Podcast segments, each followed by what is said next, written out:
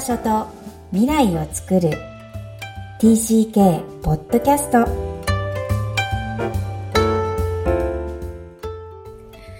皆さんこんにちは。TCK ホームインタビューの時間です。今日は30人目のお客様橋本明さんにおいでいただきました。改めましてこんにちは。こんにちは。はじめまして。え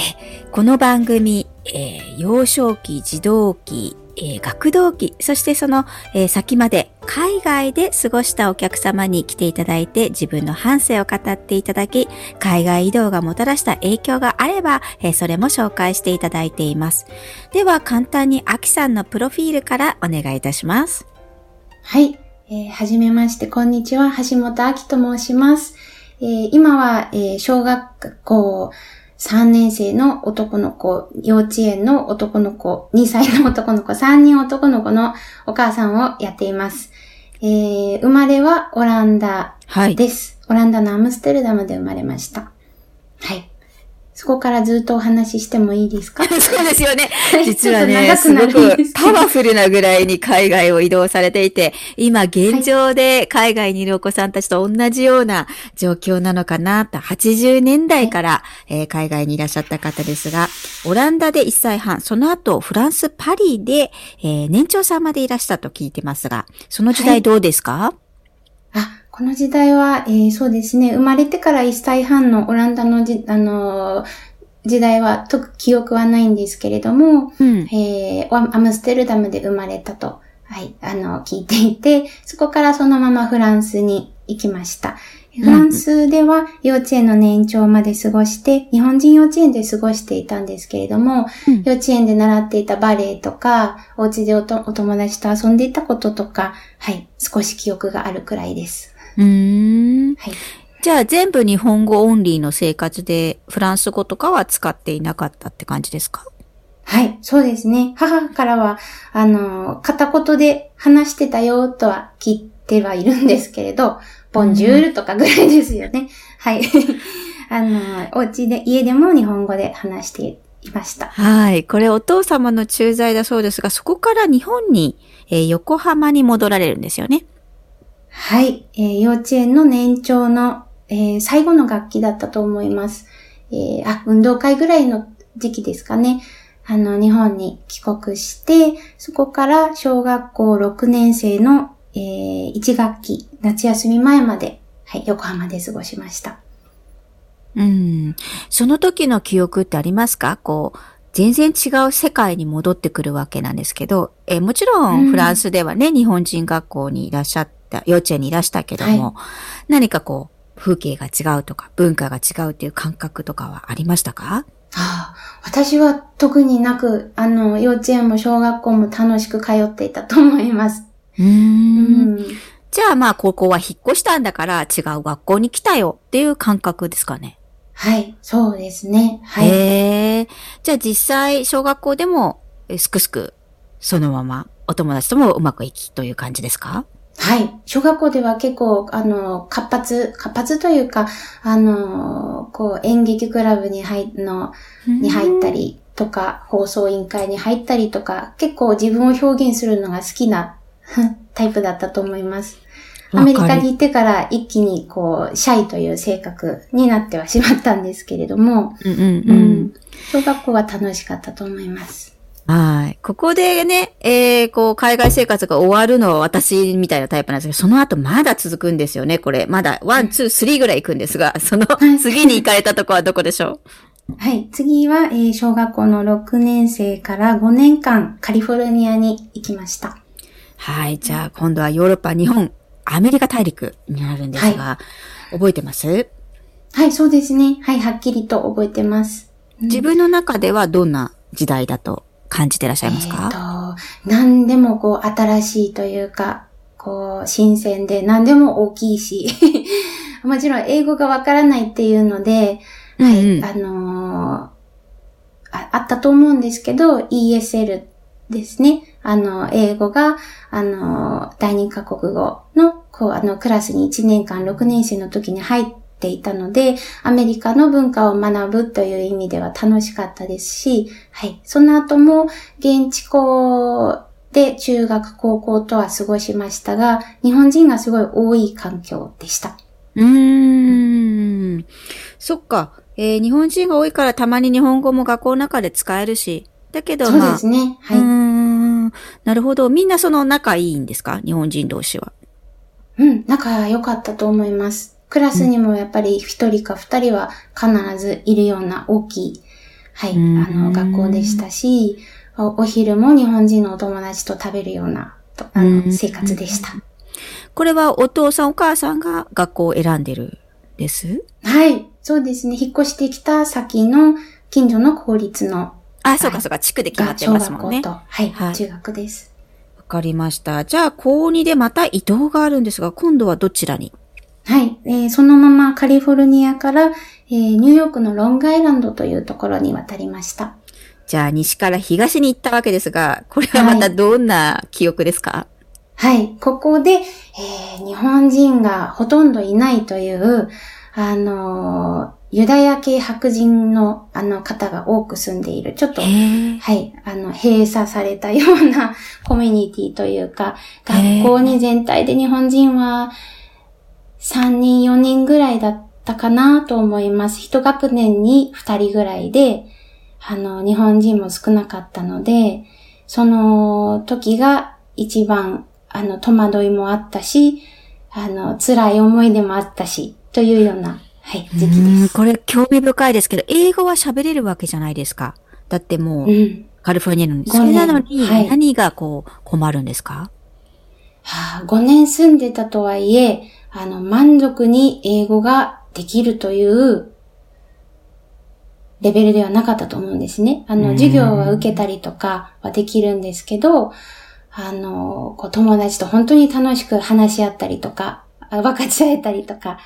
そういうところまで英語がまだ話せてなかった。もちろん、あの、日本人が本当に多い環境で、日本人のお友達と過ごしていたので、こともあったので、あの、日本人がいない環境に移ってから、あの、引っ越してくる人もあまりいないような学校だったので、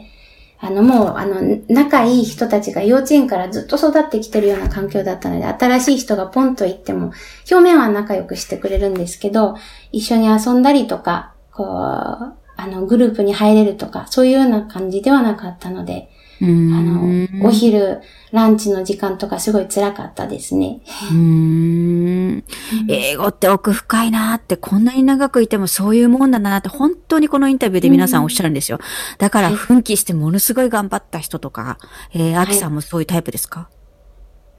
はい、うん頑張った。頑張った。どうでしょうかね。でも、その時に、あの、私が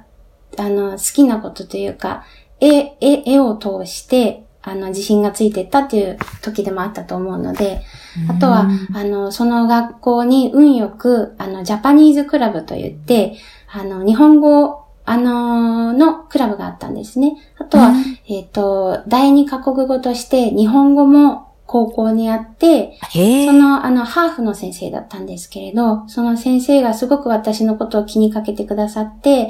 あの、私が本当にお昼、あの、アメリカのカフェテリアってこうグループごとに結構色があるんですよね。あの、フットボールやってるようなかっこいい男の子たちとか、韓国人系のアジア系の人で集まったりとか、私は、あの、本当に静かな子たちのところでちょこんと座って、はいって言って、食べて、バイって言って、それですぐ。そうだよね。ないんだもんね。図書館に、図書館に駆け込んだりとか、もう、それも辛くなって、本当にトイレで食べてた時期もありました。トイレで食べて、図書館の個人スペースで、こう、なんか、しくしく泣いてたりとか。わー、すごい。乗り越えたんですね。だってさ、これ、小学生で起きそうだけど、これ、高校、大学で、高校か。高校で起きるわけでしょ、ね、それ。高校3年生ぐらいの時ですね。すごい。日本からき、また来たばっかりならわかるけど、アメリカからの移動なのにそうなるんだ。すごいこと私はそうでした。はい。で、あ、えー、何が言いたかったかというと、そのお昼を食べた後に、はい、あの教室、あの、学校内を歩い、廊下を歩いていると、廊下の角、角に、ホールデューティーといって、あの、先生が座って見て、まあの、見守ってるんですよね。ああ、そうなんですか。で、そこにたまに、その日本人が、日本語を教えてる先生がいて、はい、その先生のとこに行くのが好きで、その先生に会いに行ってはちょっとお話をしたりしてるうちに、先生がその、あの、彼女の日本語の、えー、授業に私を招いてくれたりして、その、あの、私も授業はあるんですけれど、その先生にわざわざ手紙を書いてくれて、講師として呼ぶから、みたいな感じで。かっこいい、スカウトあの、日本語レッスンのところに、あの、行って、それはネイティブだクラスの前で、はい、クラスの前で日本語を、日本語を紹介するアシスタントみたいなことをやったりとか、日本語クラブで、あの、巻き寿司を作るお手伝いをしたりとか、そういうことをされて。大事だね。そうですね。カリフォルニアロール作ってました。そうか、そうか。はい。そうやってるうちに、あの、日本語クラブにいるお友達が、と仲良くなれたりとか、はい。と、私もともとずっと絵が好きだったので、あの、絵のクラスとか、写真のクラスとかを撮っているうちに、あの、あの、クラスの中で年間で一人、えー、優秀な生徒が選ばれる賞っていうのがあったんですけど、 senior の時に、えー、写真と、あと、AP ドローイング、アドバンストプレイスメントドローイングと、あとは Native American って言って、社会の中の、あの、イン、イン、あの、 Native American のクラスで、あの、賞を3つもらえて、すごいじゃんはい。その時に、あの、こう、現地のみんなと肩を並べて、あの、もう 自分ってできるんだなっていう自信がついて、はい、あの、なんか涙出てきちゃった私。え だってその経験って本当大事じゃないですか。たまたまって言っても、でね、でもその努力の結果、認められたってこうね、あの、あるかないかで大きく、あの、天気というか、変わってくるので、はい、それは今ではもう心の大事なスペースを占めてますか？そうですね。あの、アメリカではやっぱりこう、頑張った人は認められるっていうのはあると思うんですけど、そうやって先生も見てくれていたし、うん、それで私の好きなことで、あの、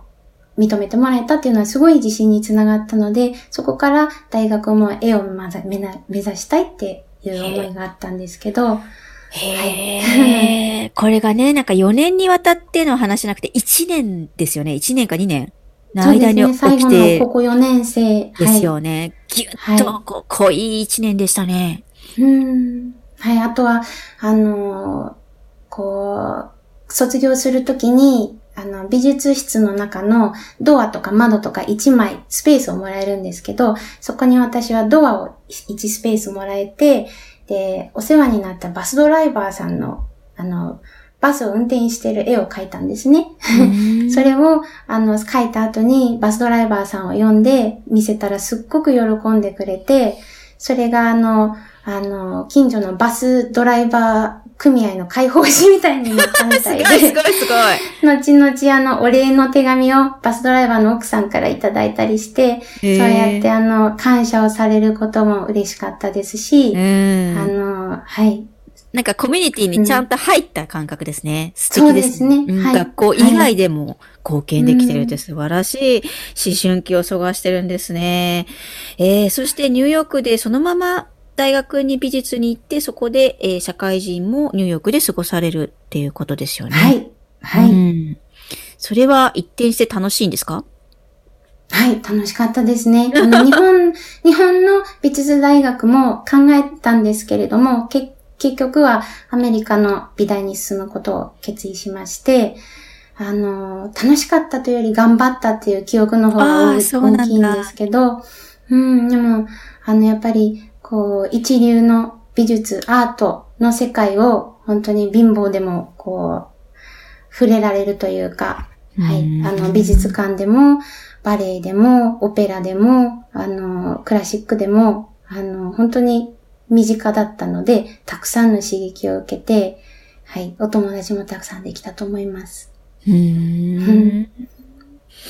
はい、素敵な、えっ、ー、と、ニューヨーク時代、大変だったけど、その先がすごく広がったっていう、その絵が見えるかのようですが、えー、まだ続くんですよね。その後日本に帰られる。はい、日本に、あのー、社会人2年目ぐらいですかね。その時は本当に絵を描きながら、あの、いろいろな、えー、美術館のパートタイムとか、アーティストのアシスタントとか、日経フリーペーパーの美術館コラムとか、いろんな小さな仕事で食いつぎながら 頑張っていたんですけれども、ある時こう、あの、母方の方の祖父が急に突然亡くなってしまって、その時に、あの、当たり前に思っていたものって当たり前じゃないんだよなというか、あの、突然なくなってしまったことがすごい大きくて、で、あの、海外で過ごされた、駐在された家族の方多いかもしれないんですけど、私も家族の絆がすごくすごく強かったので、あの、もう一度家族と一緒に住みたいなっていう気持ちがあって、その時に、あの、はい、本帰国、本帰国というか、一旦日本に帰りました。うん、ん。ここで家族っていうものを感じて、自分の行動に起こされて日本に戻られたんですが、その後、えー、日本での生活はいかがでした？そうですね。日本での生活は、はあ、社会人ということもあったので。あまりにも久しぶりだもん。そう。そうですね。はい。あのー、その時も美術館でパートタイムをしたりとかはしたんですけれども、あお礼状の書き方とか、あの、社内メールとか、そういった、そうでしょ小さい小さい記号を使ったりとか、うん、そういったものが本当にわからなくて、うん、あの、本を買ってデスクの隣に置いたりとか、うん、ちょっとあの、ね、常識がない人と思われたかもしれません、その時は。そっか。はい、まあね、今となっては笑ってるけど、きっといろいろ努力をされたんで、ここまで海外が長いと、結構いろんなところで常識が知らなかったり、まあ、分かって当たり前みたいな、こう、圧力を私は感じるんですけど、日本に、うん、うん、そういうのをどっかでいろいろ補填されてきたんだなとは思います。すね、えー、その後結婚されて、えー、シンガポールにも行かれている。はい。はい、シンガポールには5年間、あの、住んでいました。これは自分が幼少期、学童期に住んだ海外とは違う。結婚してこう子供を育てるっていうのも含めての海外なんですが、あの違いはありますか、はい違いは、えっ、ー、と、気持ちとしては、あの、楽しみだったので、また海外に行けるっていうのはすごい楽しみだったんですけれども、まあ、東南アジアっていうこともあったので、えー、シンガポールといえば先進国で経済も発展していて、と私が住んでいた頃、ちょうどあの、スマップさんが、マリナベイサンズの上で CM を撮っていたようなきらびやかな世界がイメージだったんですけど、でも本当に向こうに着いてみると、着いた初日に、あの、トラックの荷台に、バングラデシュから出稼ぎに来ている方たちがぎゅうぎゅうに乗っているのを見てショックを受けたりとか、あの、貧困の差っていうのをすごく感じたので、あの、同じ、あの、コンドに住んでいても、あの、メイドさんがたくさんいるんですよね。あの、私は結構そういうメイドさんとかと仲良くなって楽しかったんですけど。わかる気がする。あの、彼女たちも自分の子供を、私と同じぐらいの子供を預けてきてるんですよね。よねはい。なので、そういったところで、あの、感じることがあったりとか。あとはでも、えー、プラスの面では、あのそうですね、あの現地のいろんな文化に触れられる機会だと思ったので、当時2、3歳だった息子も、あの現地の幼稚園に通うことにして、そこで本当にあの、いろんな文化、シンガポールってマレーとか、あの、中国とか、いろんなものが混じり合ってるので、あの、インドもですね、あの、いろんな行事とかを教えてもらったりとか、たくさんの、あの、知り合いができて、楽しかったですね。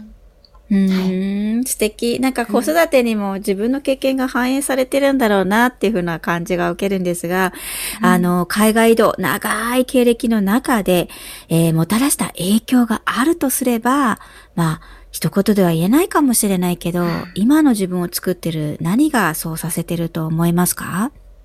うん。一言では そうだよね。が、うーん。でも、どこでも生きていけるそうか。うん、ポジティブな力だと思います。私はそれは母から譲り受けたとは思うんですが、うん、母も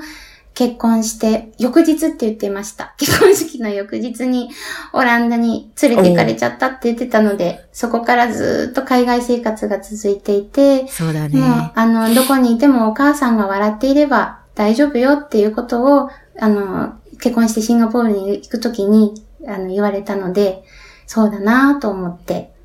はい。お母さんが笑っていれば家族は幸せかなって思います。うん。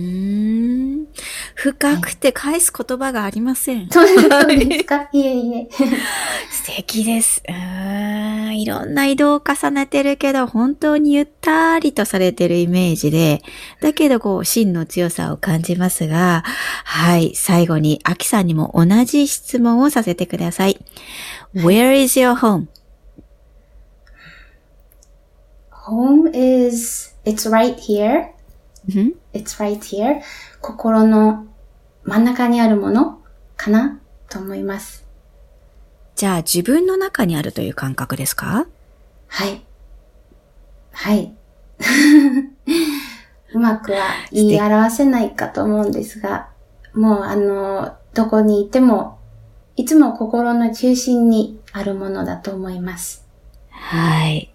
わかりました。えー、今日は橋本明さん。オランダ生まれで、そしてずっと海外でまた途中日本にも、えー、小学校時代を過ごされていますが、えー、就職はニューヨーク、そしてお子さんもシンガポールで育てた経験がある。これからもまた海外で子育てをする可能性もあるんですよね。はい、そうですね。はい。あとは、今後、すいません、一つあの、あと、私自身も子供たちに英語を教えていきたいなという夢が、子育てが少し、少しですが落ち着いて 出てきたので、あの、そういった方向の夢を叶えていきたいなと思っています。ぜひ、あの、高校3年生の時代、あの、辛かった時代があるからこそ、はい、はい、英語ができなくて、私なんか広がっていかないっていう子たちを、あの、助けてあげてほしいなと思います。はい。今日は、えー、収録にご協力いただきましてありがとうございました。橋本明さんでした、はい、ありがとうございました。いかがだったでしょうか？帰国子女だったその方が次のお子さん、その子もまた帰国子女を育てる、そんな時代に入ったんだなというふうに思いました。自分と共通な面を持ち合わせている部分、そして時代が異なる上だからこそ、え違いが生まれている。えこの番組はどこが共通で、どこが個別性なのか、えそれを探る、また探りたいという思いから、え発信しています。ぜひ、え TCK の皆さん、そして TCK を育てる皆さんにもインタビューにお越しいただきたいと思っています。この番組ではお悩みや質問を受け付けています。詳細は育ちネット多文化で検索してホームページからアクセスください。さらに、ポッドキャストを確実にお届けするために、購読ボタンを押して登録をお願いいたします。今日も TCK の気持ちにありがとう。